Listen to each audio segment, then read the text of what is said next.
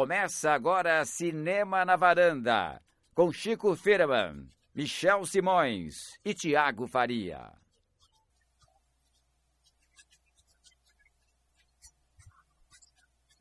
Olá, varandeiros e varandeiras, nossos queridos varandas dependentes. Estamos aqui de volta para mais um episódio. É, esse é o episódio número 14.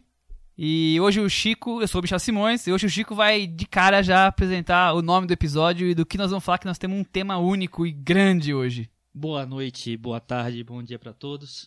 É, o, no- o nome do episódio de hoje é Dois Filhos de Marta. Por que, Chico? Assista, Pergunta por quê? vocês vão assistir ao filme Batman vs Superman, vocês vão descobrir por quê. Tá certo, então. Quem sacou, sacou. Quem não sacou, vai sacará quando assistir ao filme. Sacará com certeza. E vai Com odiar sacará. muita gente. Não, não vai odiar, ou vai. Pode ser que eu odeie. Isso aí, gente. Boa noite, então. Bom dia, boa tarde. A gente tá aqui à noite, por isso que já começa falando boa A noite. gente tá aqui É. numa A segunda tá noite, aqui então no, a gente no acha que universo tá... paralelo, o universo expandido da varanda de Michel Simões. E a gente acha que todo mundo tá aqui ouvindo a gente ao vivo, né? É, a a gente, gente fala, fala, boa, "Boa noite, noite, gente. E aí, tudo bem?" Chega aí, pega uma, pega uma churrasco ali na, na, É. na churrasqueira. O um- universo expandido um da varanda vai da. Vila Mariana até o centro de São Paulo, passando pela 23 de ma- maio. É... É o universo expandido ou é o centro expandido?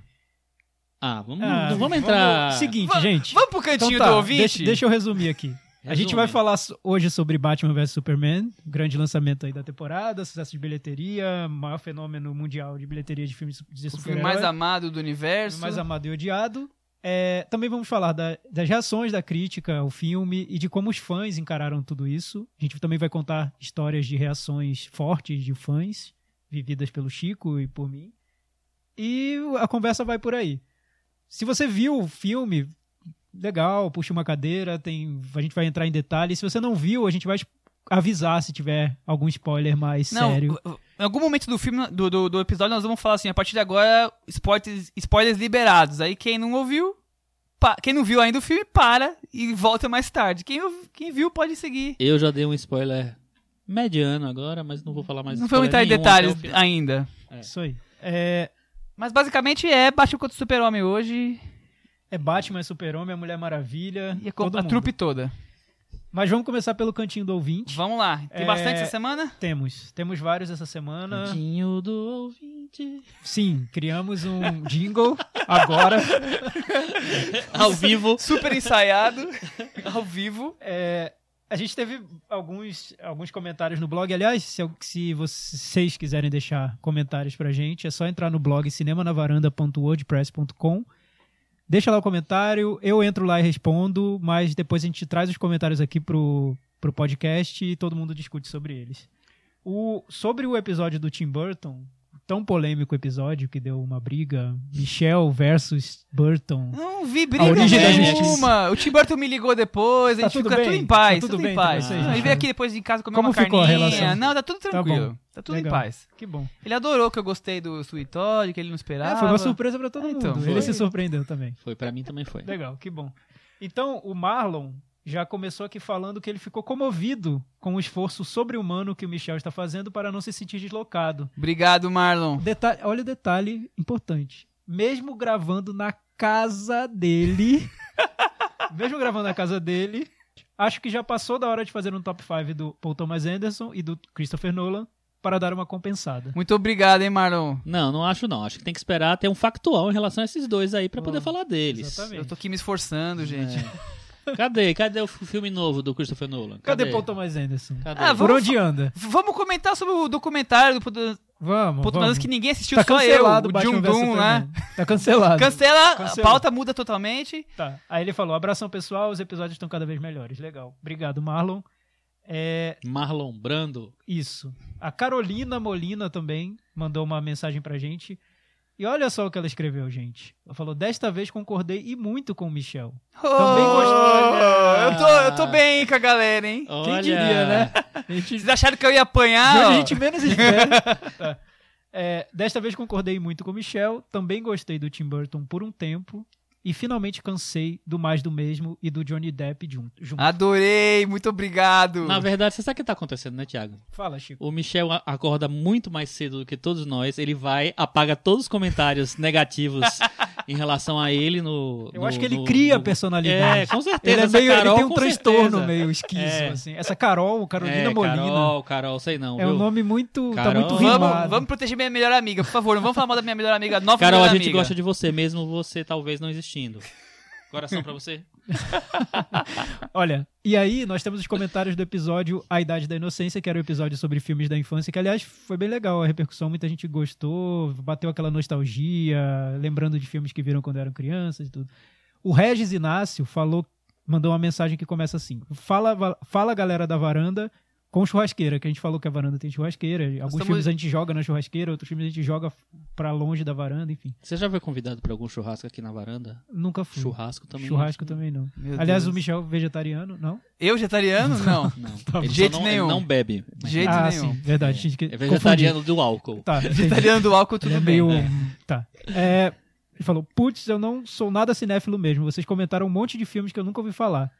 De qualquer modo, segue uma lista dos filmes que fui lembrando durante o podcast. Ele gostou de Onde Vivem os Monstros, do primeiro Esqueceram de Mim. Puta, esqueci de cima, adoro, cara. Bem lembrado onde Aí, ó. vivem os monstros. Viu, Regis? O Chico e o concorda Esqueceram de. Mim também, é um filme bem representativo disso. Vocês verem. Labirinto do Fauno, que aliás eu tinha incluído na minha lista e esqueci de última hora. Não me pergunte por quê. O Menino do Pijama Listrado, apesar dele preferir muito mais o livro. Mas quando vocês falaram sobre inteligência artificial, lembrei de O Sexto Sentido. Eu, na idade daquele moleque, acho que não faria um filme assim nunca. É, viva Harley Joel Osment pela sua coragem de ter feito inteligência artificial. É isso aí.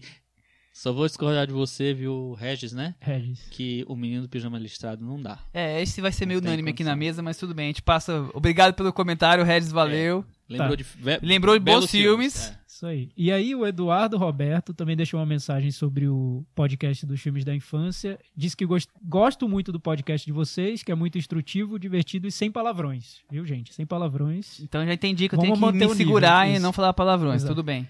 Você fala palavrão, Pra Michel? caramba. É, eu ouvi Acabei um de palavrão segurar um agora. É, viu? Vamos cortar, porque aí a gente garante uma censura boa pra popularizar de vez esse podcast. Concordo com o que Porque o que foi. a gente quer é fama, né, É, Thiago? total, né? Prestígio. A gente tá fazendo que nem a Marvel, a DC. Tudo é censura pegar um público adolescente pra A Marvel, infância. a DC, assim, tá, DC, tá- é. tá mais Tá, pesada. beleza. Falou, concordo com o que foi comentado sobre o tópico desse episódio, nos identificamos com os personagens e nossas experiências pessoais da nossa infância. Baseado nisso, ele fez o top 5. Eu vou falar só, só os filmes, tá, Eduardo? Porque pra gente não tomar muito tempo aqui, mas lembrando aos nossos ouvintes que o comentário dele tá lá no nosso blog. Então, se alguém quiser, é só acessar para ver todo o texto que ele escreveu, bem legal. Quinto lugar é T. Quarto lugar, A Canção da Estrada. Terceiro lugar, Os Esquecidos. Segundo lugar, A Profecia. Olha. Ele diz que se identificou com o personagem porque é um capeta, assim como ele, como ele era na infância. Nossa, que medo! que medo! Melhor comentário até agora. e o primeiro lugar, né? O Exorcista, que lembrou do período da minha infância quando sobrevivi a um exorcismo para tirar o diabo do meu corpo. Deus, quem é essa pessoa sensacional? Genial, genial, genial. Eduardo, Roberto. Que revelações, hein? Já é, já Eduardo é se o nosso revelando. ouvinte preferido, roubou aí o Nossa. lugar do Henrique Miura. É, já tá na é. dianteira. O Miller certeza. também fez comentário no- na fanpage, ele prefere a fanpage, como teve mais gente que comentou na fanpage e no Twitter, alguns colocaram seus os seus preferidos do Tim Burton, os seus odiados, alguns fizeram um top de filme de terror, Os de filme da odiados, infância. né? Quem quiser também navegar na nossa fanpage Cinema na Varanda, no Até Facebook, porque navegar é preciso. navegar é preciso. E o Eduardo termina o comentário dele falando: Espero que continuem com o podcast por muito tempo. Abraços. É isso. Nós Obrigado, vamos seguir Eduardo. seu conselho, obrigado, Vamos Eduardo. seguir até porque ele ficou com medo de você. né? É. Bom, Por falar em infância, né, Michel? falar em infância, vem Falar o em gancho. infância, é, estreou essa semana um filme que tem tudo a ver com a minha infância. Tudo a ver com a sua infância. Batman vs Superman. Nossa, da mais sobre isso. Não, sério, eu comecei a, a ler quadrinhos Nossa, de super-herói. Eu achei que ele ia puxar um patrocinador que a gente nem tem, assim, um gancho. Você queria falar do The Voice que nossa! Inclusive, quem quiser patrocinar o Cinema na Varanda, a gente tá aí, né? A gente não, não vai se vender, mas a gente tá aí pra negociar, né? a gente vida garante que não vai ter palavrão. Não vai ter palavrão. Ah, Não vai ter palavrão. E vai É. ser um, longo período, porque o nosso ouvinte querido mandou, já que ele era o filho do capeta quando era criança, o capeta que ele era. Nosso, nosso ouvinte, filho do capeta, disse que é pra gente ficar muito tempo aqui fazendo podcast. A gente vai obedecer, né? Porque. Não tô nem louco de... Porque é o jeito. Fale sobre a Então sua é infância, Chico Firman. Então, eu comecei a ler quadrinhos realmente na, quando eu tinha 10 anos de idade. E eu comecei lendo os, os quadrinhos da DC, que eram heróis que eu já identificava nos, nos desenhos dos Super Amigos, que passavam na, no Balão Mágico, né? Que naquela época nem Xuxa tinha, gente. É, quem é fã de, Marv de Marvel, Marvete. E fã de DC, Decenalta. Decenalta. Então você é, um Decenalta. Eu sou um Decenalta. Pelo menos de infância. Mas eu gosto muito da Marvel também. Não, uma coisa eu acho que problema. não impede a outra, mas... O Thiago tá com uma faca que eu tô achando um pouco meio perigoso. aqui. faca eu não, na mão, eu não gente. sei o que, que vai acontecer comigo. que... Acho que ele é Gente, Marvete, assim, assumido, hein? Deve ser. Com essa faca na mão. Nessa Então. época eu li a Turma da Mônica, sou o Mauricete. Então. Eu também li a Turma da Mônica. Foi o máximo que eu cheguei em história de quadrinhos. 7 é boa também. Então, e aí o filme estreou. É, é um dos filmes mais polêmicos dos últimos muitos anos, Anos. né? É, a crítica desceu o pau. É, os fãs gostaram, é, virou uma super bilheteria aí. Promete ser um dos, dos grandes é, do ano, se não for o- máximo. Em bilheteria, né? maior. Eu acho que sim. É, é em bilheteria, né, Michel? Viu que eu já pontuei rapidamente. Então, eu trouxe exatamente. alguns dados aqui pra, até para ilustrar isso que o Chico tá dizendo. O filme, a gente tá gravando na segunda-feira, ele já é a maior estreia de filme de super-heróis, já fez 424 milhões no mundo todo. no mundo todo. Pra ter uma ideia, o Vingadores 2 fez, tinha feito 392, então ele já tá, foi bem superior à bilheteria. E essa divisão que o Chico tá dizendo, a gente pode ver se a gente tirar pelo, pelas notas do Rotten Tomatoes, o agregador de críticas mais pitoresco da internet, com os tomatinhos estragados e frescos e tudo. A crítica dá só 29% de Aprovação. para o filme e o público dá 73%. Então tem uma divisão clara assim, entre Ah. crítica e público nesse caso. É, no Metacritic ele tá com 44, se eu não me engano. Se, É, não, se não baixou mais. Se não baixou mais, se alguém mais viu e detonou. Então é um sucesso de, de público, é um fracasso de crítica. O, o crítico do New York Times, o A.O. Scott, disse que é tão divertido ver, o- ver o filme é tão divertido quanto levar uma pia na cabeça. Então, essa foi- acho que essa foi a crítica mais contundente. Acho que os fãs se irritaram com É o essa resumo, crítica. né? É, É, resumiu. resumo. Eu li o. Eu, eu ouvi o. Gente, se vocês forem organizar algum protesto na porta do, do A.O. Scott, me chamem que eu vou também. Tá? A marcha sai ali da Paulista do É, Geek. a marcha dos 100 ponto com. mil. É, Do Geek. do geek.com. boa. Sensacional. Mas é isso. E aí o filme estreia, divide ah, as opiniões, críticos de um lado, fãs do outro, e eu no meio. Porque o seguinte. Vamos lá, vamos lá. Abra mais seu coração. Sou fã da DC, sou fã dos, dos, dos, dos heróis, dos personagens e tal. E estava esperando por uma reunião dos três grandes personagens da DC há muitos anos. Então, pra mim, é, por mais que o filme fosse uma bomba, ele já teria um mérito que era esse: reunir os três é, principais personagens no mesmo filme e é, iniciar o famoso, agora famoso, né? universo expandido DC no cinema, que é uma cópia do universo da Marvel, mas é uma coisa que já existe nos quadrinhos há muitos anos. É, E eu acho que. O fi- Já pode falar do filme? Já pode... Já, Acho- já acho pode bom- falar. bom, pode Chico. falar. A, a gente tem aqui, só explicando, gente, a gente tem um especialista em quadrinhos Mas que é o Chico Firman. Cara, eu sou especialista em Oscar. Ele é muito, quadrinhos, ele é muito Você é- modesto, mas o que, que a gente pode fazer? ele é- posso ele fazer é especialista e pronto. Não, eu só tô aqui ouvindo, aprendendo, assimilando. Ah. É, vamos Minha voltar pro discurso. assunto Batman vs Superman. Ô, Chico. Chico podia explicar um pouquinho pra gente, rapidinho, dar uma pincelada nessa história de universo expandido. O que, que é universo expandido, Chico? Eu cheguei ontem aqui no Planeta Terra e não sei o que é universo expandido. Você Explica o pra Superman, gente. então, né? Re- Repete tudo que você falou antes da gente começar a gravar, que tá ótimo. Ah, é verdade. Vamos, vamos, pega aí, não, você não gravou não, Michel? Eu gravei, dá pra usar. Não, vamos rapidinho, lá, vamos lá. geral. É o seguinte, o, nos quadrinhos, os, os heróis, o- os heróis da DC surgiram no- entre os anos 30 e 40 nos quadrinhos. E eles eram, e, e cada um tinha a sua própria história, cada um tinha sua, é, seus personagens, vilões, sua, seu histórico tal, e todo mundo ficava meio ali. E eles começaram, depois de um, um bom tempo, é, a, a- a se encontrar no- nos mesmos universos, assim. É, existiam encontros pontuais entre os, o- os heróis, existiam grupos de super-heróis que começaram a ser formados, né? Antes da Liga da Justiça, existia um grupo chamado Sociedade da Justiça, que reunia os principais super-heróis daquela época. E é, depois de um tempo, criou-se o que é chamado o. o que se chama hoje no, no, no cinema, está se chamando de universo expandido, que é o lugar onde todo mundo é, o- é a Terra, é o, é o planeta onde todo mundo convive, todos os heróis exi- coexistem. Então, a- as histórias não. Apesar de, de das revistas contarem histórias separadas de cada um, eles todos existem no mesmo planeta, na mes- as- nas mesmas cidades e tal.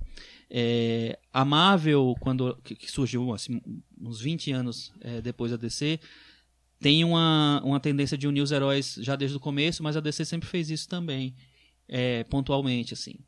É, e agora o que aconteceu? Até agora, dos, é, a DC já teve uns cerca de 20 filmes é, com personagens criados a partir de, perso- de personagens da, da editora no cinema. E nunca houve uma tentativa de. Quer dizer, houve tentativas, mas nunca deram certo de juntar os personagens no mesmo universo. Então, os filmes que a gente teve do Superman só tinha o Superman, é, os filmes do Batman só tinha o Batman. É, aí teve um filme do Lanterna Verde, teve um filme disso, daquilo.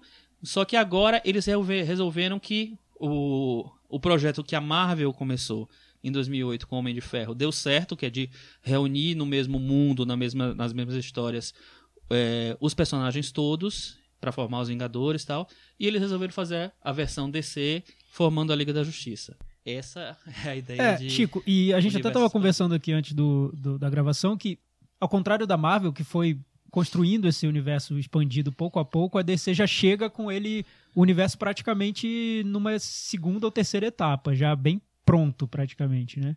Pega o filme do Exatamente. Batman do Nolan, mistura com o Zack Snyder que já tava É, eu- eu idealizado acho- pra isso é, e faz uma miscelânea Eu acho que e a, vamos origem, que a origem, origem mesmo, o Marco Zero, acho que foi o filme anterior do, do Snyder, que é o filme Sim, do Super-Homem, que é o Homem de dúvida. Aço. Exatamente, é Tá filme na cara que foi inicia- pensado pra começar esse É, processo. mas já o Homem de Aço ele tinha muitos elementos que vinham do- dos filmes do Christopher Nolan, do- da, da trilogia do Batman di- dirigido pelo Christopher Nolan. Ele foi muito influenciado. Que, tem, que tinha esse tom mais sombrio, realista, sem senso de humor, muito ligado a temas do, do temas atuais, como terrorismo, violência urbana, trazendo esses personagens, esses heróis pro, no, pro mundo do espectador, mas de um jeito com uma crueza, uma brutalidade, um, um jeito meio cinz- cinzento, cheirando a asfalto, assim, mais ou menos. É, o, o que a gente cu- culpa muito o Zack Snyder pelo pelo Homem de Aço e eu acho que ele é realmente o principal culpado. Só que o Christopher Nolan escreveu o roteiro com ele do, do Homem de Aço. Então, é, E produziu, ele produz E- e- até e esse produ- Batman é, vs. Superman também. eu acho que ele é o, na verdade, ele é a, a mente criminosa ali por trás do Homem de Aço é o Christopher Nolan, porque é, é, com, com o sucesso dos filmes do Batman, acho que surgiu-se uma, surgiu uma, uma ideia de que os, os heróis mais próximos dessa vida real, do crime real, e não dessa coisa meio fantasiosa, funcionavam mais, eram mais fiéis e conversavam mais com o espectador de hoje.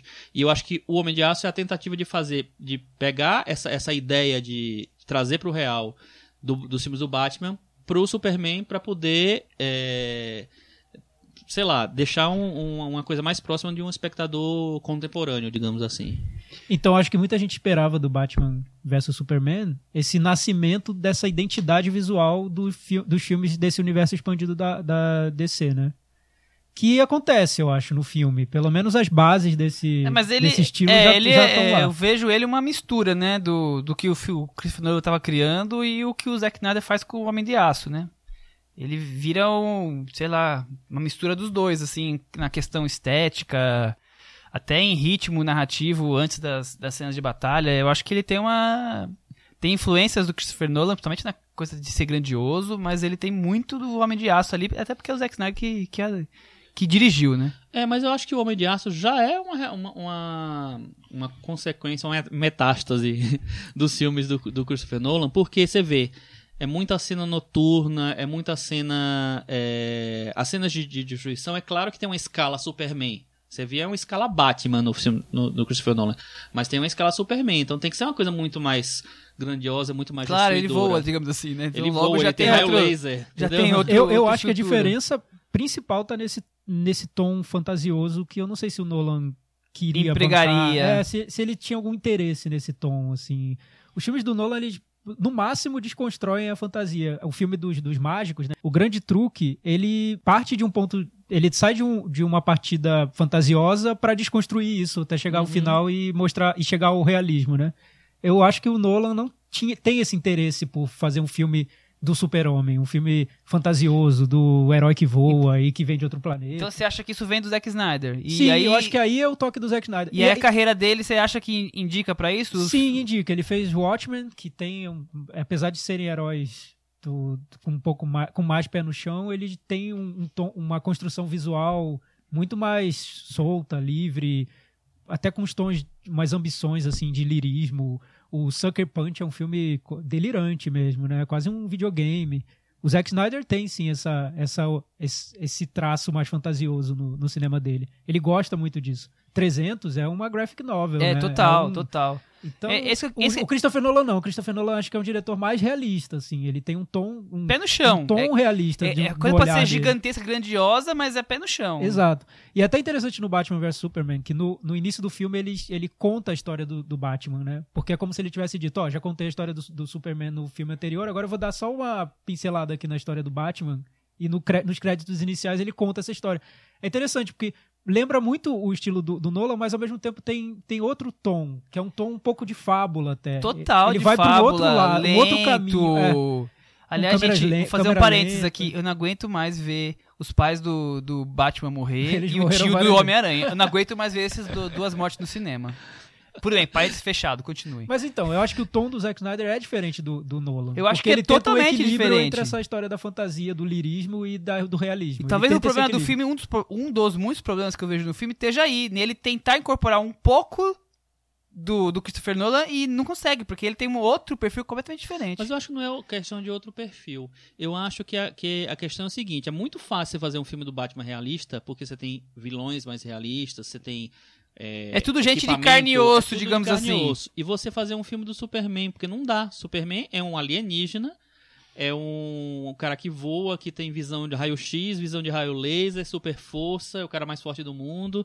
É, Falou então- Superman, acabou, acabou o mundo realista, não tem jeito. é, então, eu acho que, que o que ele tenta, eu acho que ele realmente tenta, é, apesar de não gostar do Zack Snyder nem um pouco, é, ele tenta trazer ele para um, um, um máximo de realismo que pode se- se lidar. é, pode, é, tra- é, pode acomodar o, o Superman.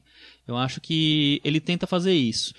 É, só que o Superman não tem aquela coisa. Então, assim, existem muitas cenas do, do Superman de Clark Kent, muitas cenas dele com a Lois Lane, muitos dilemas, muitas coisas que eu acho que é a maneira dele de trazer esse peso do Superman ser um cara tão. é, tão. o- que carrega o, mu- o mundo nas costas e tal. É, que, é um, que eu acho que é uma tendência que os quadrinhos no- do Superman nos últimos 20 anos têm, de, de tentar deixar ele menos Deus e mais humano, e mais é, o cara que. o líder, o, o grande líder, o grande cara que tem que resolver. É, mas ao mesmo tempo o filme insistentemente fala de super-homem como um deus, como um deus, né, uma coisa de outro planeta e um deus maior. Quer dizer, é até antagônico, né? Eu não sei se é antagônico, porque eu acho que ele tenta dar uma, uma substância para esse dilema, esse conflito, assim. É, porque eu acho que a- o que acontecia na- nas, no, no Superman, assim, nas primeiras aparições de Superman, nos primeiros anos de Superman, era assim, ele era visto como o grande cara que salvava todo mundo e tal, não sei o que lá. E nesse tem uma discussão sobre isso, uma discussão sobre é, será que a gente quer que esse cara é, seja o, o o cara que vai cuidar da gente, sabe? Eu acho que tem um pouco disso no filme. É, eu, o, o que eu acho que é o grande problema do Zack Snyder é que ele não consegue alcançar a substância que ele quer ter com essa discussão. Eu acho que ele, ele é, termina sendo meio raso em relação a apresentar essas, essa, esse perfil e, é, e essa visão do mundo para com o Superman. E eu acho que é difícil realmente a- encontrar esse equilíbrio para os propósitos do que a DC quer, que é de trazer um universo tão palpável quanto o da Marvel no cinema. Guardando a- as diferenças entre as duas, porque a Marvel, é, os, os ex- executivos da Marvel falam de vez em quando, né, toda hora em, em- em, é, em entrevistas aí, que o, a Marvel não vai fazer nenhum filme é, que não seja é, totalmente censurado, assim. Por exemplo, o Deadpool, que é um filme de 18 anos, né? Ele nunca seria um filme da Marvel. Ele é um filme Da é, Fox. possível porque ele é da Fox. O- os executivos da Marvel não. Eles querem uma coisa que seja mais é, universal, que converse com um público maior. E a DC, pelo que está mostrando agora, ela não está com uma preocupação grande de ter de, de censura. Ela- eles querem fazer uns, uns personagens mais pesados, até para diferenciar da Marvel, que eu acho interessante eles não quererem copiar É, ele- totalmente. eles têm esse clima sombrio É, que é o totalmente oposto ao cinema Marvel de comédia galhofa, né? Farofada, exatamente, é, né? exatamente. É, acho Humor que a qualquer custo. Acho que já dá pra ver no, no Batman vs Superman como eles tentam dif- se diferenciar da Marvel, né? No, no tom do filme, no estilo, Uhum. no visual. É, é meio como uma carta de intenções da, da Warner pra mostrar Uhum. como eles querem criar esse universo da DC. Porque Sim. o humor, por exemplo, não tem. Tem, Sim. acho que duas É, piadinhas é, assim, é uma coisa bem de muito leve. pontual, é. O, esse tom sombrio, acho que vai ser uma, uma norma, assim, nos filmes deles. é. Mas, e, e é engraçado, porque a Marvel, eles, eles conseguem transitar um pouco entre esses tons, assim. Só que eu noto que na DC é muito mais. É, é algo quase É claustrofóbico. cerebral, assim. É, assim. é. tá, tá muito fechado naquele tom sombrio. Mas eu, eu acho legal isso. Acho que a coisa que eu mais gosto no filme é, é eles conseguirem manter esse tom sóbrio que já vem dos outros filmes e, e não, não, tipo, vender. ca- Cair no que a galera tá acostumada a ver com a Marvel agora de, tipo, humor a qualquer custo. Eu É. acho legal eles manterem essa linha desde que os filmes fiquem bons, claro. Eu acho interessante isso. Isso deles quererem ter uma personalidade em relação à Marvel. Só que eu também acho que tem uma coisa excessiva de deixar uma coisa pesada, de deixar uma coisa, sabe? É, tu- tudo é muito pesado nos filmes, tudo é muito denso, tudo é muito não sei o quê. Se você não tem uma densidade por trás de verdade, entendeu? É, e É. foi isso, foi até esse, esse, Chico, isso que você falou, eu concordo. Eu acho que foi até o meu problema, meu grande problema quando eu vi o, o Cavaleiro das Trevas ressurge, ou renasce, acho que é ressurge, Ressurge. né? Que eu acho que no Cavaleiro das Trevas ressurge tem a densidade do visual a- de, e de ritmo e de narrativa que tinha no Cavaleiro das Trevas, só que falta o- um conteúdo denso. Então eu via Uhum. esse choque entre um conteúdo, às vezes, até meio banal e um tom ali opressivo. Uhum. Nossa, Sim, esse é um sim. filme importante, importante, importante. Só que termina o filme e você fala, nossa, o que foi que eu vi de tão importante? Nada, né? O vilão era Exatamente. aquele vilão de sempre, nada É. memorável. Enfim, é um filme que eu, eu, eu não gosto muito. Uhum. Já no Cavaleiro das Trevas, você tinha um personagem que sustentava esse tom sombrio, que era o personagem do Coringa Uhum. do, com Heath Ledger. Já o outro não. Então eu, eu concordo com você. Acho que tem esse, essa narrativa já pronta, né? essa, essa, essa fórmula que eles querem impor de um, um tom sombrio, muito de alta importância. Assim, nossa, vocês estão vendo um filme que é importante. Discutam esse filme, discutam os temas desse É. filme. E, e no Batman vs Superman, você- se você quiser discutir o filme, você vai poder discutir sobre terrorismo, sobre a importância que se dá à, à figura do herói, a construção do mito, precisamos do mito ou não, Tem um como de histeria coletiva. histeria coletiva. Imprensa, a relação da É, imprensa a com forma a como criação a do política mito. se inter- interfere com essa figura do- dos heróis. Sim, sim. A figura do, do imigrante que o super-homem representa. Aham. Não, o que não falta é tema Enfim, ali tem- é. importante. Mas acho que isso faz parte do jogo da, da Warner e da DC, de transformar os filmes em filmes importantes, em filmes que são adultos, mas que também tentam pegar esse público mais adolescente. É. Esse é um formato que vem diretamente dos filmes do Nolan, eu Também acho. Acho acho. que tão, tá tudo ali. A Não, semente tá é essa. É, Tá total, é, é- tá tudo. Assim, eu acho que a única coisa que impediu do, desse universo expandido ter começado ali, eu acho que é uma resistência do Nolan de é, incluir outros personagens ali na, na- na- naquele projeto Na dele. Era- dele. Era um projeto muito pessoal dele e ele queria fechar daquele jeito. Então, se bem que eu acho que do jeito que eles apresentaram o Batman nesse novo, nesse novo filme, eu acho que eles abrem uma, uma janela pra você achar que Que tudo faz parte do que mesmo tudo universo. faz parte do mesmo universo, que não, que não, não jogaram fora, é, literalmente. Porque você tem um Batman mais velho, que eu achei uma, uma, uma aposta muito arriscada, porque quando eu ouvia falar essa, essa história que o Batman seria um Batman mais velho, é, eu imaginei, pô, mas se vai ser um Batman mais velho, eles não vão começar o universo expandido ali, porque o Batman e o Superman, tradicionalmente, tem mais ou menos a mesma idade. Eles têm é, uma, uma coisa ali, então eles vão começar já É, uma mas ele é um- revoluçãozinha, sabe? Ele é um quarentão coisa. ali, né? Com os cabelos grisalhos surgindo ali. Ele, é quarentão. Claramente ele, tá, ele, ele já É, tá na atividade sim. há muito tempo. Ele, ele, ele, ele faz o, ele pratica o crossfit dele ali, mas. quarentão. Exatamente. É, Ben Affleck, né, gente? É. Aliás, eu É. achei uma, uma ótima sacada do filme. Acho que uma das melhores coisas do filme pra mim é o Batman mais velho, o Batman que já tem. Ele, ele até fala num trecho do filme, eu já vivi 20 anos disso. Tipo, já, já Isso, sei exatamente, tudo, já enfrentei é. tudo isso, isso várias vezes. É. Eu, eu acho muito legal esse Batman, porque já cria uma diferença desse outro Batman que a gente conhecia. E é- parece que a gente tá conhecendo uma outra faceta daquele me- mesmo personagem. Isso eu acho legal. Aí já que vocês começaram a falar disso, atores principais. O que, que vocês acharam deles? Ben Affleck, Henry Cavill e Gal, Ga- Gal Gadot. Gadot. E, e Jesse ah, o Eisenberg. Jesse Eisenberg fazendo o vilão. Eu vou, vou começar pelo Jesse Eisenberg. que eu- Aliás, ela acho que ela até é coadjuvante, né? É, não chega a ser principal, né? é. Tá, vou, vou começar pelo, pelo Jesse Eisenberg, que senão a gente vai acabar esquecendo dele. Eu não gosto muito da atuação dele, eu acho que ele faz um Coringa 2.0. Com certeza. É, é, é muito tique pra pouco personagem. Eu, não acho que ele é a pior coisa composição do filme, de longe. Eu já achava, eu já tinha essa impressão que ia ser isso muito antes, quando foi a escalação, porque eu tenho a impressão que ele faz sempre o mesmo papel, do nerdzinho falante, que tem sempre na ponta da língua a resposta, fala rápido, rápido, rápido, mas é sempre aquele nerd daquele jeitinho dele. Ele não consegue sair desse estereótipo que funcionou bem na rede social, mas é o mesmo de Zumbilândia, é o mesmo de um filme arte que você vê ali, ele tem o mesmo papel. E ele faz aquilo de novo, que combina com o Coringa, Sim, E não é, tem porque- nada a porque ver com o Lex Coringa, Luthor. eu acho que é um personagem muito. é, ele tem. Ele, o Coringa do Christopher Nolan é um psicopata. E, é- e ponto. Acabou. Não E o- Nolan, o Coringa é o um Coringa. psicopata. É, é, eu não, nem, nem É. quis entrar no, no mérito do quadrinho pra Mas- não errar, mas, É. mas eu acho que é um personagem que tem uma base muito simples e que dá pro Heath- deu pro Heath Ledger um caminho ali pra ele construir um- um- É. uma composição. É, é um, a interpretação do Heath Ledger é um negócio É maravilhosa. É. Sensacional. é difícil você comparar, né? É, O que eu não acho vamos que nem comparar, mas É. voltando a falar, nós estamos falando de Lex Luthor.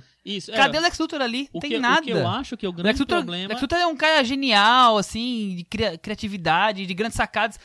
O, É que eles tentaram o Jesse criar é um, é, eles criaram- tentaram criar nerdzinho. um nerd, um dandy, né? Um, Então, é, um esquizofrênico. Zuckerberg ali do mal, É. né? O que eu acho que é o grande, o grande problema justamente é esse, assim, porque se você for analisar a interpretação do, do Jesse Eisenberg a- a, é, separadamente, sem pensar é, no conjunto, porque realmente ele é igual, exatamente igual a tudo que ele fez tal, eu acho boa a interpretação. Só que eu acho que não é o Lex Luthor. Não é mesmo. Lex Luthor é um cara cerebral, é o cara da. o grande estrategista do mal. É o, no- nos quadrinhos, o Lex Luthor, durante um bom tempo, era presidente dos Estados Unidos. Então. Então, não tem, sabe? E esse personagem, ele é realmente, é o que você falou, ele é o Coringa 2.0, não tem nem o que tirar, assim. É, isso eu achei ruim, porque você é, tá iniciando um, um, um universo expandido, um universo, sei lá, qualquer coisa, é, já descaracterizando completamente um personagem central no nesse universo, que é o, o Lex Luthor. Quando o Coringa do Esquadrão Suicida, que vai, vai ter agora, que do Jared Leto vai fazer, o que, que eles vão fazer? Vão fazer igual ao. Ah, ao vai ser- vai ser muito Pior que parecido. vai. Vai Pô, ser vai muito ser a parecido. Vai ser a mesma- mesma matriz. Aí né? todo, todo vilão da DC agora vai ser psicopata, louquinho. Falante. Pô, não é isso, né? É, então, É, mas já, já começa aí, acho que, acho que é o principal problema do filme é o Jesse Eisenberg. É, so- sobre os dois, os dois atores, eu, eu acho ok. Eu, não, eu pensei que eu me irritaria com o Ben Affleck, não me irritei, achei ok. Acho até comparando com os outros Batmans, ele tá, tá bem, eu não É, vejo Cara, eu ruim. achei o melhor Batman. Melhor de todos. todos? Eu achei, porque assim, Michael Conte Keaton mais sobre isso. é muito legal e Conte-me tudo, mas não é mais. Batman, né? Desculpa, não é Batman, não é Bruce Wayne, não tem nada a ver. O... Aí depois veio o Val Kilmer, que também passou batido, ninguém Passou nem... em branco. E nada. Passou em Aí preto, vai o George é. Clooney, que podia fazer uma coisa, mas assim, o George Clooney não tem a... E a o tom pegada. daquele filme tava todo errado. Não, é, E aquele filme realmente... é pra estamos falando de. Joel Schumacher, né, gente? É, de Batman e Robin. E o Christian Bale, eu acho ele muito excessivo e eu, eu acho que ele combina total com o que o Nolan queria, que era fazer aquela coisa, sabe, meio quase pedante. Os filmes- eu acho os filmes do, do Nolan muito pedantes, os filmes do Batman. E eu acho que ele é, vai por essa linha, faz aquela voz, não sei o que lá. Nossa, eu acho irritante total. Eu acho que o Ben Affleck veio tão sóbrio para um ator que é mediano como o Ben Affleck. Ele tá tão sóbrio no filme que eu acho que ele funcionou completamente. Acho ele muito melhor do que todos os outros. Eu, não- eu não consigo gostar nem desgostar dele. Eu, eu acho ele X como ator. E Batman de novo X. E eu acho o do Superman muito fraco, quer dizer, O Henry Cavill? é, eu acho ele Não muito acho- fraco. É, eu acho que assim, que não me, não me irrita. Eu acho muito difícil interpretar. Que deve Não, ser muito difícil interpretar super, o porque é um Superman, né? personagem super É um assim. personagem que tá num tom só, num tom né? só, não, não, não sobe, não desce, É. não tem emoções dramáticas explosivas, é, é difícil. Eu Mas gosto dele. Eu acho que o problema principal aí, falando dos dois, e aí junta com a Jess Eisenberg, o filme não cria personagens que cativam o público. Eu não fiquei cativado em nenhum momento com nenhum dos três, e muito menos com a Mulher Maravilha, quer dizer, não, você não fica como você fica em outros filmes de heróis, assim, que nem, por exemplo, Homem de Ferro, que é o maior exemplo, assim, de cativar público. Michel, já que, consegue. já que você entrou agora já falando sobre o filme, o que você achou, tudo, eu acho que a gente já podia começar a falar no- nossas opiniões um pouco sobre o filme. A, a pergunta que eu faço é: o filme é tão ruim quanto a crítica americana diz que é? Ou Eu não? acho que não, Começando né? pelo Chico. Eu, eu sinceramente acho que não. Inclusive, eu fiquei bem impressionado com a, com a reação, porque assim, eu percebi vários problemas no filme, vários problemas que vêm do Homem de Aço, é, que eu acho que estão é, mais diluídos. O Homem de Aço é um filme que eu não gosto hum, de quase nada, assim, principalmente daquela sequência in- in- ininterrupta, gigantesca de destruição de Metrópolis no final. Mas é, nesse filme eu acho que ele tem vários ecos daquilo ali, só que eu acho ele mais bem resolvido em relação em, em conjunto. E eu acho que existe uma articulação que é, que é bem interessante de roteiro, e eu acho que o- a presença do Chris Terrio, que é o, o roteirista, um dos roteiristas de Argo, no filme, ele dá uma organizada mais, porque esse filme tinha a missão de continuar o Homem de Aço, apresentar o Batman, introduzir a Mulher Maravilha, apresentar o Lex Luthor. Então tinha muita coisa ali pra, pra organizar. E eu acho que E, ele e consegue ainda, criar, fazer ainda criar a briga do século, a briga do século. que tá no, tá no título. acho. Todo mundo, todo mundo esperava, né? É, e eu acho que ele consegue organizar esses bastidores, entendeu? Eu acho que tem um- a, a, a origem do Ba- a nova origem do Batman é contada direitinho, tá tudo no certinho ali. Eu acho que encaixou o Ben Affleck direito, encaixou o Jeremy Irons direito. É, eu acho que os bastidores do Superman com a Lois Lane no Planeta Diário, eu acho que tá tudo bem costuradinho. Essa, essa história de tentar fazer essa, essa histeria coletiva contra o Superman, o julgamento, ele ir lá no Capitólio tal, eu acho que tem, tá organizado ali. O Luthor, apesar de não gostar do personagem, eu acho que tem, tá bem contada a história. É, para mim, o grande problema do filme realmente volta a ser essa, esse problema de escala. Eu acho que, como ele tinha que fazer, ele, ele manteve um- um- uma escala muito gigantesca com aquela destruição de Metrópolis no primeiro. Nesse filme, ele tenta manter isso, isso aí de novo, e ele cria uma, uma grande batalha que, na verdade, não. Não diz muito a que veio. É uma coisa tudo no CGI, sabe, feio. Eu achei tão feio aquilo. Eu, eu achei legal a grande, É, a grande batalha. Eu- não o que eu não gosto. Eu gosto é, é da razão porque ela nasce e da razão porque depois como ela se finaliza. Eu achei duas coisas extremamente frágeis no roteiro. É, assim, Mas a batalha em si eu achei ok. Até me diverti com aquelas falando sobre, sobre a reação da crítica, eu, tô- eu acho que foi, que foi um pouco exagerado também. E eu não gostei do filme, mas estão tratando o Você filme gostou, como você deu duas estrelas. Isso é Tá, que razoável. é razoável. É, foi razoável, fraco. É, não recomendaria, recomendaria pros, pros inimigos. Pros inimigos, pras inimigas. Você joga da varanda, mas não põe na churrasqueira. Mas é eu isso. acho que o que acontece com a, com Olha, a tem crítica. uma nova meme aí. Com, acho que com Joga a na varanda, crítica. mas não põe na churrasqueira. Exato. Sim, Parece fala, música fala, Thiago. baiana. Joga na varanda, põe na churrasqueira. É, a o que acontece muitas vezes com a crítica americana, muito- os, os fãs de filmes de super-heróis são julgados por já esperar os, os filmes, já criar expectativas enormes antes da estreia. Eu acho que isso acontece com a crítica e às vezes de um jeito no- com um sinal negativo.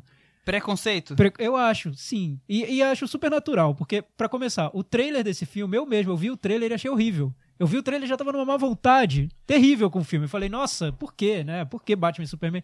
Por que Zack Snyder? Ele fez aquele filme que eu detestei, O Homem de Aço. Todos. Eu odeio O Homem de Aço. É, então você já. Acho que parte da crítica já chegou tentando en- encontrar problemas. Eu li algumas críticas muito ruins, principalmente as negativas. As positivas eu ainda consegui tirar algumas reflexões que eu acho que são interessantes. O que eu vejo, que Chico falou, eu concordo com ele, assim, 100%, é que é um projeto dificílimo de ser feito, de dar certo, porque tinha, além dessa ambição comercial gigantesca, que é você abrir um universo expandido, que vai ter a, a Warner já está prevendo 10 filmes até 2020, que eles já anunciaram, com personagens que vão aparecer em um no filme do outro, enfim. E o filme que abre isso oficialmente já é uma responsabilidade enorme para quem tá fazendo. Além de cumprir essa expectativa comercial, você tem que cumprir a expectativa que já do deu fã, certo. Que deu o fim certo. de semana já deu, semana, né? Como você falou no começo. Você tem que cumprir a expectativa do fã que tá esperando, já tem, já sabe tudo sobre as histórias do Superman, do Batman, então você não pode ser, ter incoerências ali entre os personagens, você tem que cumprir isso direitinho. Tem que já dar o, o trailer da Liga, da Liga da Justiça, o trailer do filme da Mulher Maravilha, tudo isso dentro de um filme só, criar a batalha entre eles, trazer, criar uma identidade visual e de ritmo e tom, enfim, tudo isso dentro de um filme é um trabalho para um diretor Hérculo. para um diretor kamikaze, né? Eu acho que o Zack Snyder entra aí. Ele é um diretor muito destemido nesses projetos. Imagina, um, um diretor que faz Watchmen, que é o quadrinho um dos mais cultuados do- de todos os tempos, é, é um louco, quase um louco, né? Nossa, eu É assisti difícil- ontem, eu achei um horror. É, então, e, e os quadrinhos. chato, e, achei e- chato. E, Michel, eu li, eu não sou fã de, de quadrinhos. Eu, eu acompanhava na, na minha adolescência os quadrinhos do Batman. Eu conheço muito porque eu acompanhava quando eu era adolescente. Mas só Batman. O Watchmen eu li e é maravilhoso, assim, como literatura incrível. mesmo. Uhum. No- no- É. acho que entra numa outra categoria. E o Zack É. Snyder, ele foi lá e bancou um projeto desses, assim. Depois que eu li o Watchmen, eu, eu pensei, nossa, eu jamais. Se eu fosse diretor de cinema, eu jamais bancaria um projeto desse. Falaria, tá, eu produzo, eu ajudo no roteiro, mas dirige aí, filho. Eu É, vou assistir, ele né? fez, tipo, digamos, o filme é tipo 30% do Watchmen. É um negócio muito. muito... Mas ele tenta preservar. Você nota que é um diretor muito ambicioso. O que eu acho que o Zack É. Snyder é um diretor de uma ambição muito maior do que a capacidade dele. Ele, ele é um diretor ambicioso. No filme, no, no Batman vs Superman, tem sequências de sonho dentro de sonho dentro de sonho que eu tenho certeza que ele fez aquilo pensando, tô fazendo um Brian de Palma. Tem uma sequência do, do, do- acho que é do Batman andando com uma personagem num lugar todo chique, uma casa rica, e começa a trocar, tocar a mesma trilha que toca no De Olhos Bem Fechados do Kubrick. Eu pensei, nossa, ele tá fazendo uma referência ao Kubrick. Porque ele é ambicioso, ele tem essas ambições enormes, e assim. ele tem uns que ali que parece que tá fazendo filme do Terrence Malick, né? Sim, e, e ele, e ele casa muito bem com essa ideia do gigantismo da, da Warner e da DC. Eu acho que é um diretor que, apesar de todos os problemas que ele tem, eu não vejo, não consigo imaginar outro diretor bancando um projeto desse tamanho. Pô, No, não no Batman Superman, eu acho que tem que vários topariam, viu? ele não sei. acerta Eu não uma, não. gente. Eu não, sei, eu não sei se o Nolan toparia, por não, exemplo. o Nolan não toparia porque o Nolan é muito pedante. O Nolan só O faz Nolan filme bom, é por isso. é, Super-Homem é difícil fazer filme bom. Só filme Então, assim, deixa, só, só, só, só deixa eu concluir, Chico. Eu, eu acho que o filme tem bo- ideias muito boas. Essa, essa ideia de trazer os super-heróis pro, pro mundo de hoje, discutir temas que a gente está discutindo em outros filmes, em filmes que estão indicados ao Oscar, não sei, em filmes de, entre aspas, mais sérios e adultos. Ele traz todos esses temas junto pro, pro filme. Mas isso que o Chico falou, que ele acha que tá tudo muito costuradinho, eu vejo o contrário, eu acho que tá tudo empilhado. O problema pra mim do, do Zack Snyder é que ele não consegue costurar o filme. Então, na segunda hora de filme, eu já tava me sentindo ali massacrado pelo filme, como se o filme jogasse cada uma das intenções dele na minha direção, assim. Então eu não noto uma fluidez no filme, eu noto um acúmulo, uma- um, um filme truncado, tosco mesmo na forma como ele é feito. Ele é bruto, mas no mau sentido. Eu não vejo um filme pensado pra te colocar num clima claustrofóbico. Eu vejo um acúmulo de, de intenções dele só. Isso que me incomoda, por isso que eu não gosto do filme. É, eu acho que isso, é, isso daí não, não. Interessante é só você falar isso. Porque eu acho que isso talvez tenha a ver com a quantidade de coisas que ele tem que, que apresentar no filme. É, Aí é culpa da DC, né? E da Warner, é culpa, né? porque assim. Que se não prepararam, pensar- não prepararam filmes como o filme como deveria, como a Marvel fez, por é, exemplo. É, exatamente. Isso que eu queria falar, assim, porque o, o qual seria o caminho tradicional, que é um caminho que a DC, algumas vezes ela tentou fazer? Lançar filme solo dos personagens, precisa ser, ser de todos, mas de alguns, e depois fazer um filme da Liga da Justiça. Esse seria uma maneira, de depois reunir os personagens. Mas aí o que acontece? Eles quiseram realmente, eu acho que, que é, pegar esse tempo perdido aí, porque há muito tempo eles queriam fazer. Existia um projeto do Tim Burton de fazer o Superman, que a gente falou aqui quando a gente falou do Tim Burton, é, que ele seria uma, maneira de iniciar um, universo expandido ali, a partir dali. Parece que já ia ter referência ao Coringa ali, então ia sair só do universozinho do Superman naquele filme. O filme nem saiu do papel. Aí é, é, o Wolfgang Petersen também ia fazer um filme Batman vs Superman dos anos 90, também nunca saiu do papel. O Lanterna Verde, né, de cinco anos atrás, a ideia é que, é que o filme seria, fosse o primeiro de, uma, de um universo expandido. O que aconteceu? Saiu aquela bomba.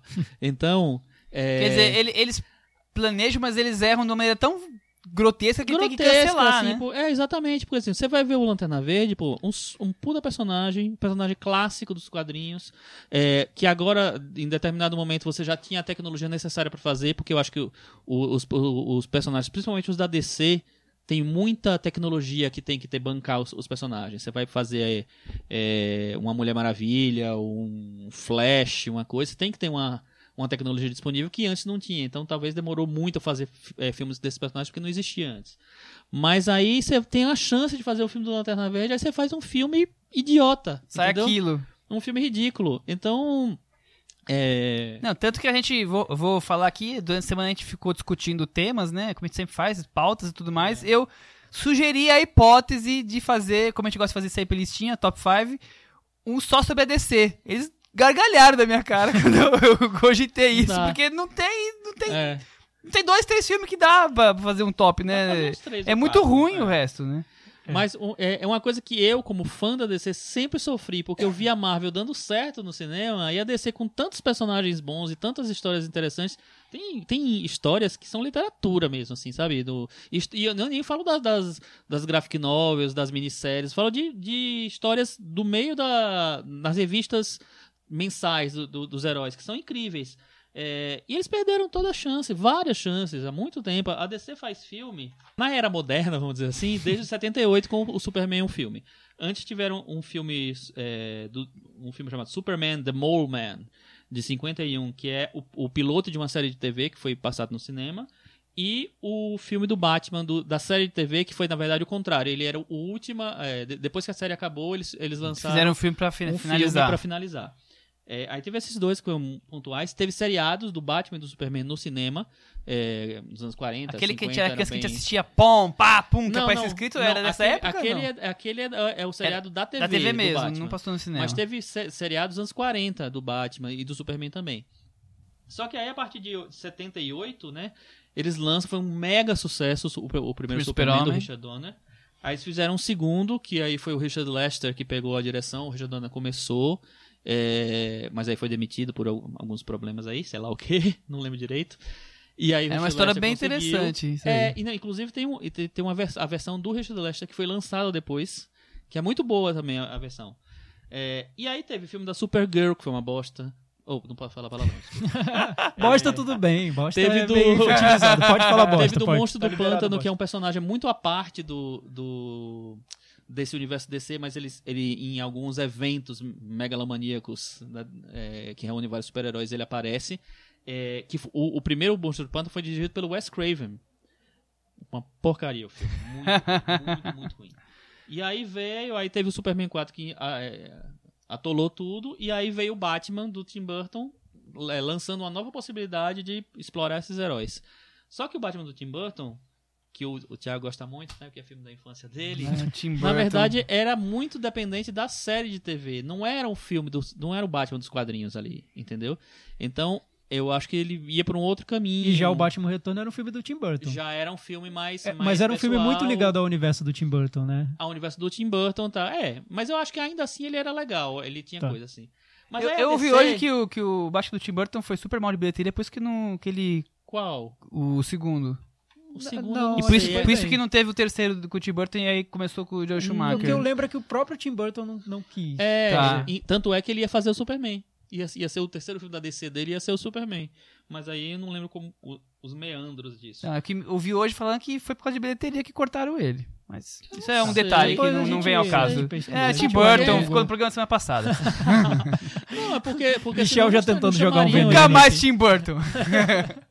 Não, e aí a DC comete uns- umas coisas assim pecaminosas, tipo assim, o filme da Mulher Gato, qual é a, a necessidade daquele filme? Primeiro que não é um personagem, ele muda a personagem. Olha, Chico, você tá falando, daqui a pouco aparece aí no universo expandido a Hellberry. A Invadindo- não, vai, não vai aparecer. Pode ter É um certeza que que, mais essa não orgulho de vai nunca ter assistido. Mulher Nossa, Gato. você não maior visão sua acerto. vida, maior acerto da sua vida. Então, aí tem várias coisas aqui. É, e mas aí o que eu, o que eu falo que você falou assim, a Marvel, ela ela resolveu, vamos fazer um projeto desse universo Marvel Cinematic Universe. Vamos fazer um filme do Homem de Ferro, vamos fazer o filme. Depois qual foi? Do Homem de- depois do Homem de Ferro? Sei lá, Thor, Enfim, aí teve Capitão Thor, teve América. Capitão América, teve, Hulk, e tal. enfim. E aí vamos fazer um filme dos Vingadores, vamos juntar todos no, numa coisa. A DC, pra, até pra recuperar esse tempo perdido, ela faz um filme do Superman e aí já faz o filme do. reunindo os três principais, a Junta umas ceninhas lá, tentar criar um relacionamento pra É. juntar todo mundo e vamos que vamos. Pô, se tivesse um filme do Batman já, já nesse segundo universo, e depois um filme da Mulher Maravilha, seria muito mais fácil, seria muito mais, mais tranquilo de explorar as conexões entre esse é, universo. é aí que eu tava falando aquela hora de faltar empatia. Não- é tão jogado os personagens, os atores, tudo junto nesse filme que você, se tivesse exatamente o que você falou, um filme de cada um, você Uhum. fosse criando o relacionamento com cada personagem, quando eles chegassem juntos, você já tinha aquela, aquela aproximação com, com É, eles. eu, eu acho que o filme tem tantas camadas de, de- do que ele quer fazer, de intenções, que até quem elogia o filme vira e fala: Nossa, o filme é tão interessante porque ele discute esse caráter do mito, do herói que é um deus. Aí eu, eu viro e pergunto pra essa pessoa: Tá, mas ele discute isso antes ou depois do trailer de Liga da Justiça? Antes ou depois da ceninha da Mulher Maravilha É. colocando um pendrive e vendo os integrantes da Liga da Justiça? Sabe? Não, não dá pra defender integralmente esse filme, porque tem, tem essa discussão sobre os deuses, mas tem também momentos absurdos de ruins, assim, enfim. Não, Tá tudo lá, é um pacote vocês. completo. Eu concordo. Tem, tem, tem muitas, muitos, é, muitos senões, poréns e coisas a deletar do filme. É, mas enfim. Mas faz parte do projeto, a- a é um minha- projeto que é, já a- vem a, com minha tudo primeira isso. impressão do filme, ok, é engraçado. Eu vi é, com, com o trailer, com tudo, assim, eu não tava com grandes expectativas. Aí eu fui pra cabine, aí me deu uma esperança, um raio de esperança, porque eu queria ver, há muito tempo que eu queria ver, sabe, Superman, Mulher Maravilha e Batman, Batman no mesmo juntos. filme. Puta, já- a Mulher Maravilha nunca tinha aparecido no cinema. Quando você pegou a pipoca, Chico, você já tava com a Eu capa peguei, do cheguei Super-Homem. tarde. Acredito. E aí, é... a- E, a- e a minha primeira de impressão... capa e tudo. É, já tava A minha fantasiado. primeira impressão foi super legal, porque assim, eu acho muito legal a, a ideia de pegar. É, o- mostrar a perspectiva do Batman em relação ao a sequência de destruição lá do, do Homem de Aço. Eu acho que funcionou, eu acho que conseguiu fazer uma relação do, do personagem com aquele universo que já tinha começado ali no, no outro filme. Eu acho que aquilo funcionou. É, Mas assim, se tivesse filme solo do Batman, não ia precisar ter o. ter a, contar a história dele toda de novo, entendeu? Enfim. É, ou, ou que continuasse É, o que mostrasse Mas já do- esse Batman direto, quarentão acabou. e o que aconteceu Porque depois. eu fiquei pensando também. Tá, a Mulher Maravilha, no mínimo, merecia um filme pra colocá-la. Agora Que o vai Batman. sair no ano que vem. É, agora É. o Batman. O Batman precisa de um filme pra colocar ele em algum lugar. Quem já não viu o filme do Batman? Quem já não sabe a Não, história então, do Batman? mas eu gostaria de ver esse Batman, como ele chegou a essa Do Ben idade Affleck. do Ben Affleck. É. Mas se você pensar problemas que o, dele o ali- anterior tinha uma certa idade agora o Ben Affleck tem mais, vamos pensar que ele viveu e vamos que vamos. É o vamos lá. mesmo. É. É, porque assim. Mas o, nem o- isso eles o- fazem. Quais eles- seriam os problemas do Batman quarentão? Mas o Batman do Christian- Sei forma. lá, precisa tomar Bale- Viagra. É. Coisa assim. o Batman do Christian Bale termina se aposentando, né? Ele vai embora, ele vai passar, um- pegar umas férias lá com a namorada e vai ficar na dele, né? É, então, eu queria saber o que aconteceu aí nesse meio do caminho. É, que aconteceu? É, aconteceu, virou manchete. E aí. Muita gente não vai entender. Não, não. Pesquisa, gente. Vai no, vai no Google. Essa Saca- referência vale ser pesquisada. É. Pô, vai no aliás, Google. gente, então, uma ou- outra pergunta. O Michel já falou que. Michel, então você não gostou do filme. Nada. Concorda com a crítica americana? Concordo. Tá. É, eu queria saber, Um muita erro. gente, muita gente comparou. Pra quê? nesse- depois que a crítica veio e essa onda de comentários negativos e tudo, quem viu o filme e não achou tão ruim assim, comparou com Os Vingadores 2, jogando a favor do Batman vs Superman, falando mais Batman vs Superman é melhor que Os Vingadores 2, que vocês foram lá e elogiaram. O Batman vs Superman é É o melhor. E aí, ruim que contra o pior, né? É o ruim contra o Então, bem pior. eu achei o Batman vs Superman um filme mais. ass- Como vou inventar uma palavra aqui, gente. Mais assistível que o Vingadores 2. Porque o Vingadores 2 eu achei um tédio terrível, assim. Eu acho que o problema dos filmes da Marvel e desse universo expandido que já tá correndo é que ou você entra no universo expandido e vai na turma do balão do universo expandido, ou você acha aquilo um tédio sem fim. É. Eu acho Vingadores 2 um tédio, eu acho muito chato. Acho que aquelas piadinhas entre os heróis, sério. É um tipo de humor que passa a dois quilômetros de onde eu tô. Acho que não, não me afeta. E que até parece alguma. que numa situação daquela É, ia rolar enfim, tanta e- piadinha e, aquelas assim, tramas né? que são, no máximo, trama de desenho animado da Xuxa, né? Muito bobo, pueril, eu não gosto. Acho, acho bem ruim. Então, realmente, comparando Batman vs Superman, eu achei um filme que pelo menos eu tive certo interesse por ele. Mas eu concordo com o Michel. Você teve comparar certo o... interesse por Sim, ele. mas acho que é comparar o, o, o ruim com o menos pior. É, então. É, É, eu, te, eu, eu, em relação aos Vingadores 2, eu não, não desgosto do, do filme, mas eu também acho que ele é um filme chato. Ele é um filme chato. Eu acho muito legal ter aparecido a Feiticeira Escarlate, que é um personagem que eu queria ver no cinema, mas ainda assim é bem chato o filme. São poucos acertos pra É. muitos, muitos equívocos, né? Muita forçação de, porque, assim, forçação de piada. É um, é um grande desafio da Marvel, da DC no cinema, é esse problema de, de escala. Porque assim, a cada filme eles vão ter que ter, vai ter que ter um, um desafio maior para os heróis, para justificar o grupo reunido. Então, Então, mas até aí você bole um, um monstro, um, um vilão, você cria alguma coisa. O problema da, da Marvel é que ela chegou num ponto que ela só cria piadas maiores. Ele vir- virou comédia. E eu, acho Assim, que tem um formato, eu acho que tem um formato já narrativo e visual que é tão padronizado que fica chato ver os filmes. Assim, eu entro no filme como se eu tivesse ah, vou ver, indo ver o novo episódio, o 13 terceiro episódio daquela série Parece que começou série. e que eu nem tô gostando mais dela. Aí eu vou lá ver o 13 terceiro episódio. Nada me surpreende no filme. A narrativa, a parte visual. Tomara que isso não aconteça com a DC. Eu acho que vai acontecer. Tomara que não aconteça. Que é transformar num, num um padrão tão Até porque fixo. tomara que melhores da DC. É, é um padrão tão fixo que você não tem pra onde fugir, não tem como respirar. E só ou você entrou no jogo já há muito tempo e gosta daquilo, ou você é, nunca vai acho, entrar. eu acho que tende a se agravar o problema. Apesar de ser fã, de Você não é gostar, otimista. de querer... Não, eu queria ser muito otimista, mas por É, exemplo, Se ano for Zack vem- Snyder, por exemplo, É, de ano novo... que vem tem o filme da Mulher Maravilha. Eu acho muito arriscado. Quero, quero muito ver, mas eu acho muito arriscado, porque, é, pelo que eu entendi, vai ser um filme de época. Né?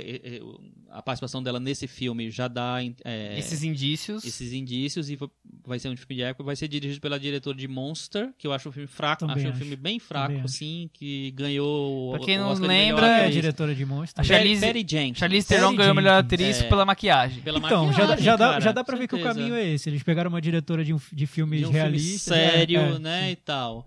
É, Então, eu não sei se vai ser uma boa, espero que seja, mas porque assim, Mulher Maravilha, pra quem não sabe, nos quadrinhos ela é a filha da rainha Hipólita da Ilha Paraíso, que é a rainha das Amazonas. É, rainha- só tinha mulher na Ilha Paraíso. A rainha Hipólita queria, ter muito uma filha. Aí ela vai e vira pra Atena, pros deuses, eu acho que foi Atena que atendeu aos pedidos dela, e falou assim: Atena, tô querendo ter uma filha, e aí, como é que faz? Não tem homem, vamos dar um jeito aí. E aí a Atena mandou ela moldar uma criança no barro e é, deu vida pra essa criança. E essa criança é a Mulher Maravilha, é a Diana. É, eu não sei se vai ser a, se a origem vai ser exatamente igual a, a essa dos quadrinhos e também a- é, no- nos quadrinhos da Marvel, da DC, de X tem tanto retcon que eles chamam É, que é tipo assim Suspeito que não, essa de- história aí. contar de novo essa história, eu acho que vai ser por aí, viu? É? Eu acho. Porque assim, dá. A Mulher Maravilha é apresentada como um, um ser imortal no, no filme do Sim. Então ela tá atravessando as décadas lá, vendo os problemas acontecerem e tal. Eu acho que vai ter essa pegada. É, a gente nem comentou, mas eu gostei da Mulher Maravilha no filme. Primeiro, é, eu imaginava, Gal Gadot, quem é essa mulher pra ser a Mulher Maravilha, né? Aí depois eu pensei, não, mas tinha que ser uma, uma mulher meio atlética, meio não sei o que, pra poder ser a Mulher Maravilha. Não podia ser a Jennifer Connelly que eu queria que fosse nos anos 90, porque ela é linda e maravilhosa e tinha a cara da Mulher Maravilha pra mim. Aí, Então tinha que ser uma mulher mais. uma, uma pegada mais. é, Eu acho que eu não consigo nem desgostar dela porque ela é tão subaproveitada na trama. É, eu também não é tão desenvolver, eu não consegui desenvolver uma relação. É com nada, ela. é Mas eu nada. acho, que, eu acho que tem que olhar para um outro lado, na verdade, porque ela, na verdade, é tipo uma cereja do bolo. É, é, eles não querem desenvolver ela, eles querem só trazer ela já para apresentar ela para poder ser dar uma, uma força para personagem até pro filme solo, eu acho. É, e aí, e ela é meio kit, né? Ela é meio, ela é meio kit no filme. Ela, tem- a, a primeira aparição dela, ela tá com um vestido, com uns decotes, não sei o que, eu assim, ó. Meio, meio Bond kit. Girl, né? Aquele Aí eu vestido achei dela. interessante porque, assim, é uma pegada interessante você mostrar ela meio breguinha, sabe? A gostosona, bregona, assim, porque é, a mulher, descendente dos deuses gregos, não sei o que lá, se for, é, se a gente for por esse lado da ela meio kit, meio brega, eu acho que vai, vai, vai funcionar até. É, e a cena que ela, que ela é, ap- aparece na ação, introduzida na ação, eu acho boa. Apesar de ter sido já revelada nos, no- nos, Nos trailers, é, eu acho que ela funciona e acho que dá uma emoção pro filme. Tanto é que é a grande cena que as pessoas é, vibraram, pelo menos na, na minha sessão. É, eu ia falar isso Foi a- também, que a quando ela cena. aparece as pessoas vibram. Eu achei legal essa É. relação no público com Mulher Maravilha, não uma esperava. Todo mundo queria ver. Então, acho que, acho que funcionou. Foi, na- foi um, um pouquinho só, um pedacinho só, e funcionou. É, uma outra coisa que eu gosto no filme é como ele termina. Não vou falar porque é spoiler, mas eu achei arriscado terminar daquele jeito, porque eles vão ter que, que se virar para poder. Eles devem ter um plano muito grande para poder é, seguir o próximo passo nessa história, porque eles terminaram de uma maneira apocalíptica, digamos. Nossa. Não, para quem não sabe, o, o monstro que o Lex Luthor cria é o Apocalipse. No, nos quadrinhos, nos quadrinhos o Apocalipse é o, o é quem mata o Superman. Tem a história da morte do Superman, que eu acho que foi uma das, das HQs mais vendidas de todos os tempos. Fenômeno, ele é morto né? pelo Apocalipse. É, E eu achei interessante ele tra- eles trazerem esse, esse personagem pro filme, apesar de mudar um pouco da história dele, porque eu acho que não tem nada a ver com o General Zod, nada. É, Só que eu- o que eu acho que, que não funciona são as cenas de ação envolvendo ele. Eu, ach, aí eu achei bobas, eu achei parecendo luta de. sei lá. De Fúria de Titãs. Thiago, eu achei, sei lá. Fúria de Titãs. Mil coisas. Sei lá, meu coisa. Temos mais alguma coisa pra falar do filme? Acho bom a gente discutir. um- Uma coisa que é interessante que aconteceu com o Batman vs Superman é que foi um filme, como eu disse, que a crítica não gostou, os fãs estão defendendo, é um sucesso de bilheteria e que criou uma reação muito forte dos fãs contra a crítica. Teve até meme na internet. Fãs, Demais isso, né? fãs atacando a crítica, dizendo que as críticas foram compradas, que os críticos foram pagos para falar mal do filme. É, já era esperado isso, Chico? Essa reação dos fãs? Os fãs já estavam preparados, já estavam prontos para gostar do filme? Como é essa Você relação? quer acho que dizer os que os críticos estavam na listinha da Odebrecht, é isso? Eu não sei. Tudo bem, Pode. segue o jogo. Eu acho que os. Primeiro que a, a reação da crítica não é esperada, né? É, talvez eles não gostassem, mas a- a- ninguém imaginava que eles iam massacrar o filme. É, e eu acho que os fãs ficaram mais revoltados porque, apesar do filme ter muitos problemas, ele não é um Batman Robin, ele não é um Mulher Gato. Então, ele é um filme minimamente decente, vamos dizer assim. Acho que ele tem qualidades, então. É, e eu acho mas, que mas ele peca em umas coisas tão absurdas que é, é difícil de engolir, né? eu Mas vou então, ficar falando Michel- que. A gente falou que ia falar de spoiler, mas o tempo É, já estourou, não, vai vamos falar de spoiler viu? coisa Que legal, nenhuma. Né, gente? A gente prometeu O Chico spoiler, não ganhou, o ter Chico spoiler. ganhou, não vai ter spoiler. Mas, o, mas, Mas, tem umas Michel, coisas assim absurdas, assim. mas uma- talvez isso mostre, essa reação dos fãs mostre que o filme pelo ele é fiel, assim. Porque o que eu acho que o, o fã cobra é essa história da fidelidade, esse pacto da fidelidade, assim. Não traia muito o que eu conheço sobre o personagem, que aí eu, eu, eu deixo você fazer o seu filme. Se você começar a trair, começar a inventar, começar a Mas você não criar acha que coisinha ele, que não tem que nada ele a ver. trai o personagem? Não sei. Eu acho que ele trai o que trai? personagem várias vezes. Ele traz, Chico? Quem? O Superman? Os personagens. De- desde o relacionamento do Superman, que pra mim, na época do, do, do Superman lá do, das antigas, não tinha esse relacionamento, tinha toda uma dúvida. Agora já é. Daqui a pouco ele vai ser avô, né? Aquela coisa assim. Mas o relacionamento que dá com a Lois Lane? Isso, com a Luiz Lane, quer dizer, Não, começa mas- daí a mas- traição mas eu já acho e que não vai. dá pra comparar o, o- é, ele com o filme do Christopher Reeve, porque o, o, o filme do Christopher Reeve, ele é uma, um, é, tipo, é, um, é uma comédia romântica dos anos 40, Sim, aquele, aquele filme ali. concordo. É, é engraçado porque, assim, ele, o segundo também é, e o terceiro, que já começou a decair o negócio, ele é uma comédia física. A, a primeira cena é, é engraçadíssima, a primeira cena. Depois, procura no... Procurem no YouTube a primeira cena de Superman 3 pra você ver. É uma comédia... é engra- parece um filme de Jerry Lewis, entendeu? Um filme de gordo magro, sei lá, enfim. É bem legal. E... Só que aí, não dá, não, acho que não dá pra... pra para comparar com o do Christopher Reeve, porque nos quadrinhos o, o Superman evoluiu muito nessa coisa, mudou muito, é, novas características, novas é, novos aspectos de personalidade foram foram trabalhados desses anos todos. E eu acho assim, eu acho que o, o Superman do Homem de Aço, ele sim, esse filme eu acho que ele trai a personalidade do Superman, porque ele faz um Superman vingativo, raivoso e tal. E nesse filme, até talvez por causa do aspecto do, da, da- dos comentários negativos em relação ao filme anterior, eu acho que ele controla muito mais e o Superman pra mim é muito mais, eu até tinha notado isso aqui, é mais fiel do- ao, ao personagem do que no Homem de Aço. É, e também acho que ele tem uma preocupação em fazer uma destruição mais localizada ali no porto de. Não sei se é o porto de, de Metrópolis ou de Gotham City. De Gotham. É, de Gotham, né? Porque em Metrópolis e Gotham City, inclusive, é. é Vizinho, pelo rio, visto, É né? tipo São Paulo, Rio de Janeiro. É, Não, não, acho que é tipo São Gotham Paulo é São Guarulhos. Paulo, é, Ah, é? é tipo É. Rio Niterói. Vocês, Gotham, São Paulo, Metrópolis Rio e é. Niterói, Rio e tem uma ponte Tá, que liga, é é, mais ou menos entendi. isso. E aí, é, o que eu acho é que. Assim, eu acho que a- a- a- é, todo mundo caiu tanto de pau nele com aquela é, destruição excessiva que ele vai e faz um negócio menor. E eu acho que também, por causa disso, por ca- a- porque a destruição é menor, o Superman ele, tem, ele fica, termina ficando mais fiel. Porque ele não tem que destruir tudo. Então, eu acho um pouco mais fiel do que o Homem de Aço. Ne- nesse E, e- ponto. e o Batman eu acho que tá ok, assim. Eu Eu, também acho que ele acho. é uma- um prolongamento do Vocês Batman que, que a tá gente ok conhece. Eu não mesmo? vejo nada, É. nada que me agrida na, no- na composição do personagem.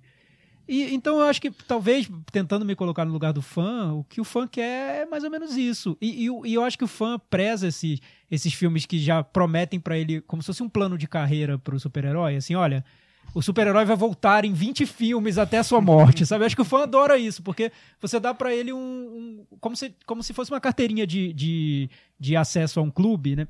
E daí o fã-clube. Olha, a gente tá começando o universo expandido da DC agora, Warner, e vocês vão ter filme até os seus netinhos nascerem. Fiquem aqui, todo ano voltem. E aí, aí a gente vai dar pra vocês várias dicas entre um filme e outro pra vocês preencherem um grande quebra-cabeças e vai ter depois série de TV e álbum vai de ser tudo e lindo. livro.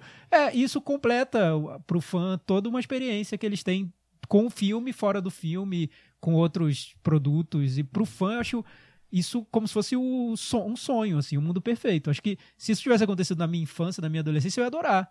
Lá, Nossa, saiu um filme do Homem de Ferro hoje que eu adorei, agora vai sair outro que tem o Homem de Ferro participando. E depois tem um E programa agora na TV. tem um, tem um Vingadores e tem um filme, tem uma tem série no. Netflix e Sim, tem um tem álbum de que figurinhas. você tá então você dá pra ele um universo pro fã habitar. Exato. Eu lembro, eu era criança e adorava esses personagens. Não, não existia brinquedo do, do- dos personagens. O que tinha eram uns bonequinhos que vendia no, no supermercado. De borracha. De borracha. Eu tinha tinha esses. os de borracha e tinha os de plástico duro. é, Eu tinha esse de borracha mole. Tinha o Batman É. que era cinza, tinha o Superman. Exatamente, assim, eu- o que tinha era aquilo, então, assim, você se virava com aquilo. Nem, e tinha, tipo, sei lá, sete, oito personagens. Mas eu acabou. lembro, Chico, que quando lançavam, por exemplo, desenho animado, eu lembro disso. Saiu o filme do Batman e quando lançaram um desenho animado do Batman, era como se tudo fizesse, pra mim, na minha cabeça de Aham. criança ali, adolescente, pré-adolescente, era como se fizesse parte do universo. Eu vou querer ver esse desenho, Sim, vou sim, querer. sim. E hoje isso tá tudo tão integrado que pra quem é fã é, é, é- é o mundo perfeito. E aí eu acho que o fã já defende, quando sai um produto novo, ele defende aquele produto já pensando no universo como um todo.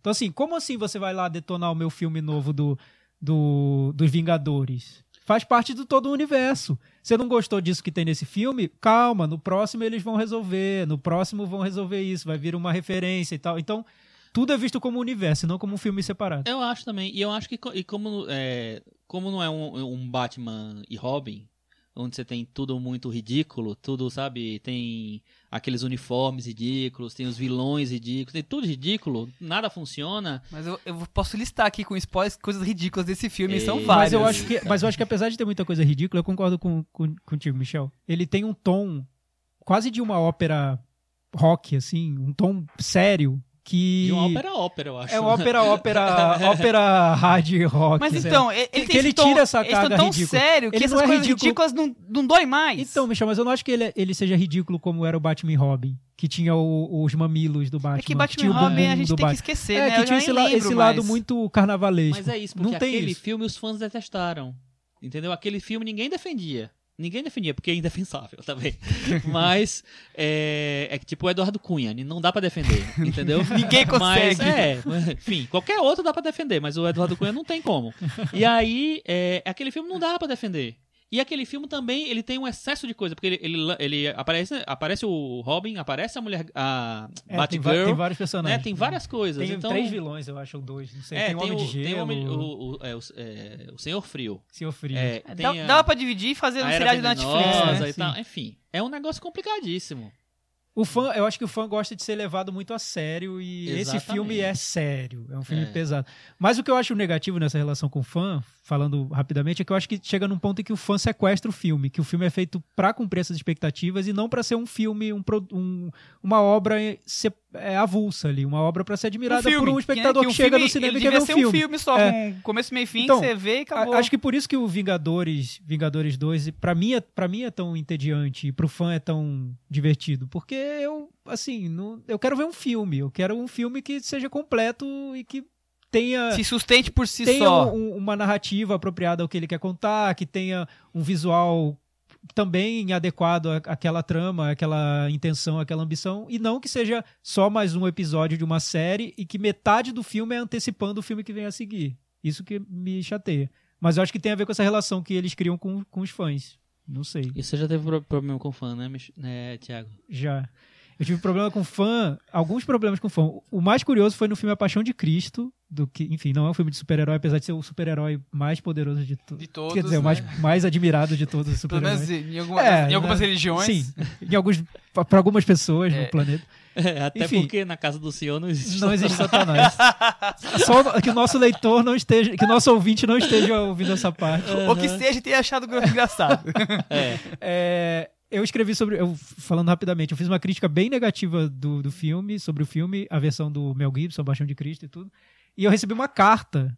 Eu trabalhava no jornal, em Brasília. Eu recebi uma carta de uma leitora, uma carta bem grande, e que ela começava a carta assim: Quem diria um crítico com nome de apóstolo falando mal de A Paixão de Cristo? Eu falei, gente, fã é fã. É fã. Co- Como discutir com fãs? fã- Esquece o restante que vem por aí. Fã de Jesus. Eu lembro uma vez, eu traba- trabalhando em televisão, é, teve uma telespectadora que ligou reclamando porque na sexta-feira santa, sexta-feira da paixão, a apresentadora estava usando um blazer vermelho. Nossa. Então ela achou um assinte, um negócio Achou que era Pomba Gira apresentando, Pomba gira, é isso? Exatamente. E aí, enfim, foi complicado. É, Você já teve problemas com fãs? Já tive problemas com fãs de- da saga Crepúsculo. Ah, nunca pensei que você ia ter problema com o Saga Crepúsculo. Muito mal daquele filme Lua Nova, que pra mim. Nossa, é horrível. É Nossa, horrível. é assim, porque os filmes da saga Crepúsculo já não são grande coisa. Mas Lua Nova eu acho que é o Mas pior. Lua Nova é um negócio tão horroroso, tão horroroso assim. Vamos, eu vamos fiz- aproveitar que a gente tem muito tempo, né, Detonei. Fazer É, nosso é, ranking é, Crepúsculo. Então, eu, Ah, eu, eu já desisti do negócio de controlar o tempo com vocês dois aqui. Vamos deixar. Mas enfim, e aí o povo me xingava, me nossa, era um negócio horrível. Eu tive que, eu comecei a colocar é, bloqueio de comentário no meu blog por causa daquilo, daquela cena. porque a porque coisa descambou. É, porque começou a entrar muito, assim, era, e era tudo, não era assim, tipo assim, ah, por que que você não gostou? Era assim, era palavrão, me xingando, sabe? Tipo, seu feio, seu bobo, mãe. mais pesado. Era, aí não deu, né? Aí Não dá, né? Pesou. Vamos pro Meta Varanda? Vamos, meta varanda. Vamos começar com notas altas, né? Com É, a gente bom vai descendo a humor, com quem até gosta e vai, e Michel. vai chegando no Isso. Michel, que sempre detona lá, com tudo. Começando com o Chico. Chico, Se eu fosse um sacana... Não vai mudar a nota, hein? Mudava, mudava a nota, dava 10. pode mudar ele. que eu tô com a planilha aberta, é só digitar aqui ele vai fazer a conta Não, não. rapidinho dessa Eu vou dar vez. nota 6. Eu acho que o filme que tem muitos erros, mas tem uns acertos. E eu acho que é. Que é isso.